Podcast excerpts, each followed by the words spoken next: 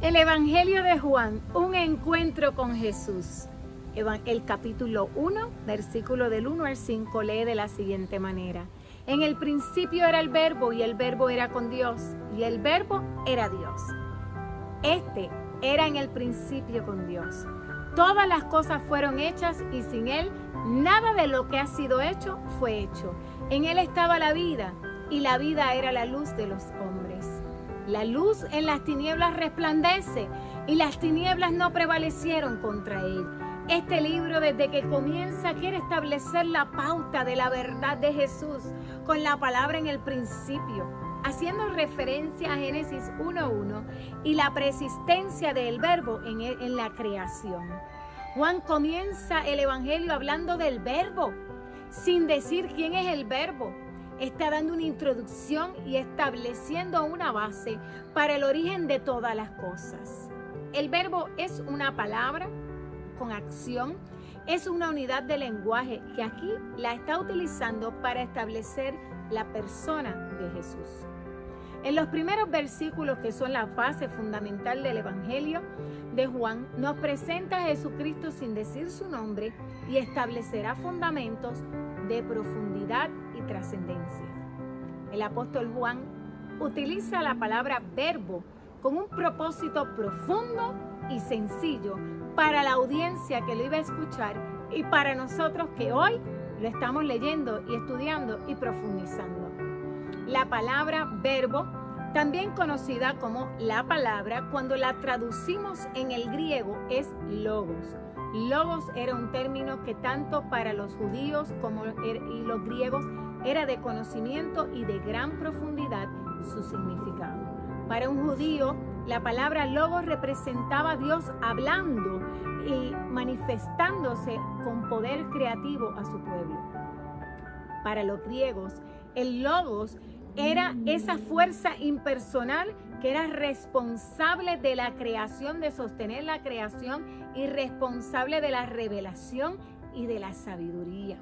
Estamos viendo cómo Juan está estableciendo la revelación de que el logos no es inanimado, no es un concepto, no es simplemente algo que no tiene vida, sino que está personificado y que es Jesús. En Juan 1.1 lee de la siguiente manera, en el principio era el verbo.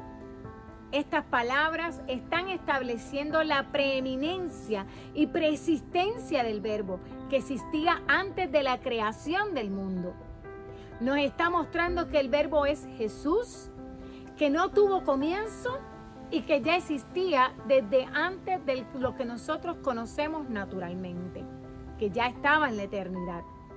Luego continúa el verso leyendo, el verbo era con Dios y el verbo era Dios está presentando que la palabra es una persona y que estaba cara a cara con Dios, que era parte de Dios.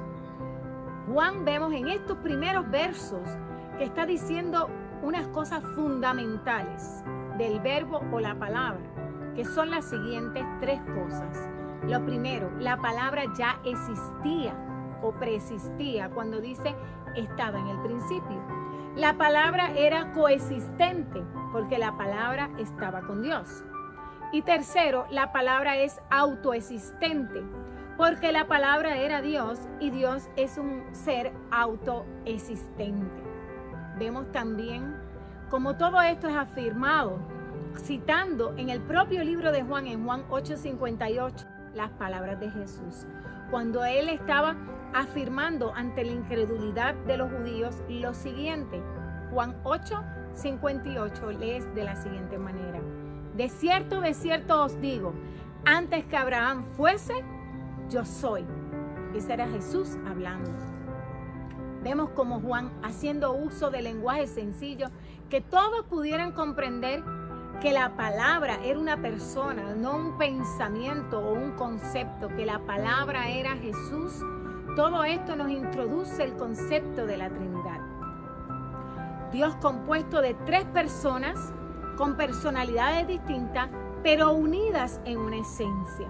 Es como un lazo de un pretzel que tiene tres huequitos, tres personalidades unidos en una sola esencia, en uno solo. Juan está estableciendo un énfasis en establecer que en el principio, en el origen de las cosas, Jesús formaba parte de la Trinidad de Dios, para luego poder mostrar la deidad de Jesús aquí en la tierra. Veamos en Juan 1.3, que lee de la siguiente manera. Por medio de Él todas las cosas fueron creadas y no existe nada que Él no haya creado. En este verso nos establece que la palabra es responsable por la creación de todo lo visible. Cuando dice todas, está abarcando la totalidad de la materia y de la existencia. Quiero compartirte lo que dice en Colosenses 1:16. Dice, porque en Él fueron creadas todas las cosas, las que en los cielos las que hay en la tierra, visibles e invisibles, sean tronos, sean dominios, sean principados, sean potestades, todo lo creado fue por medio de Él y para Él. Fue por mandato de Cristo que llegaron a existir los mares, las montañas, el sol, la luna, etc. Podemos decir, por lo tanto, que el autor y fundador del cristianismo es también el autor y fundador del mundo, Jesús.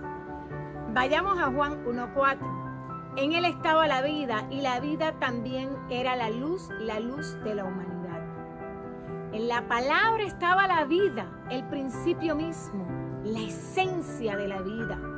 Esta palabra contrasta y refuta todo eh, pensamiento o vertiente, por ejemplo, evolucionista y otros tipos de pensamiento para establecer el principio de la creación.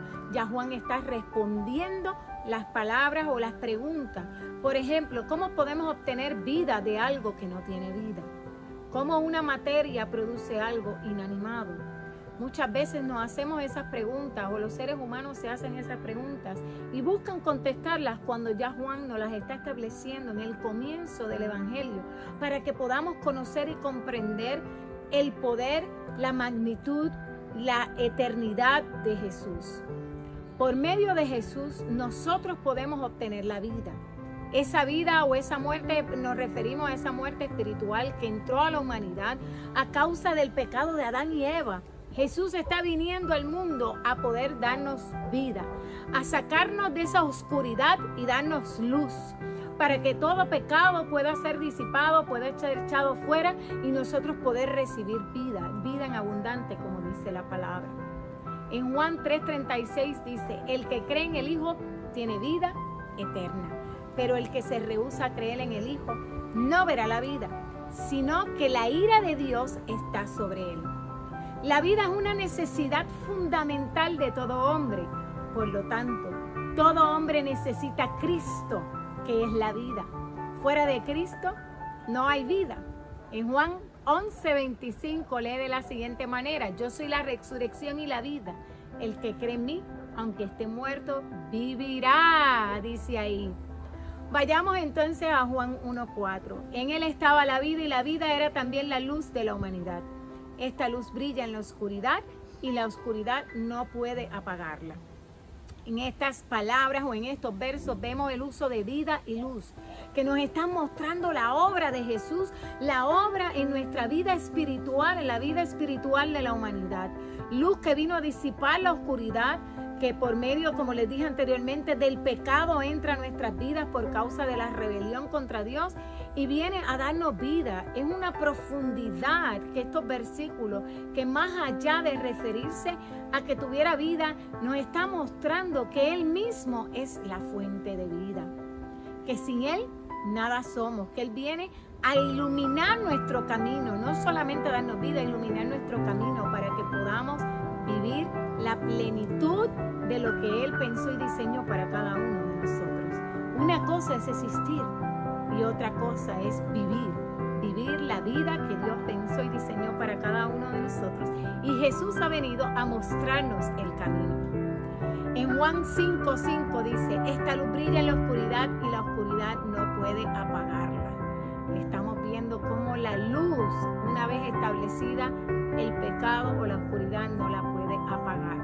En estos primeros versículos del primer capítulo de Juan nos revelan la eternidad de Jesús, su amor por nosotros, que se encarnó y se hizo presente en este mundo para dar luz a los corazones, a las mentes y para invitarnos a tener una relación con Él. Así que te invito a que te sigas conectando en esta lectura y estudio del Evangelio de Juan, un encuentro con Jesús.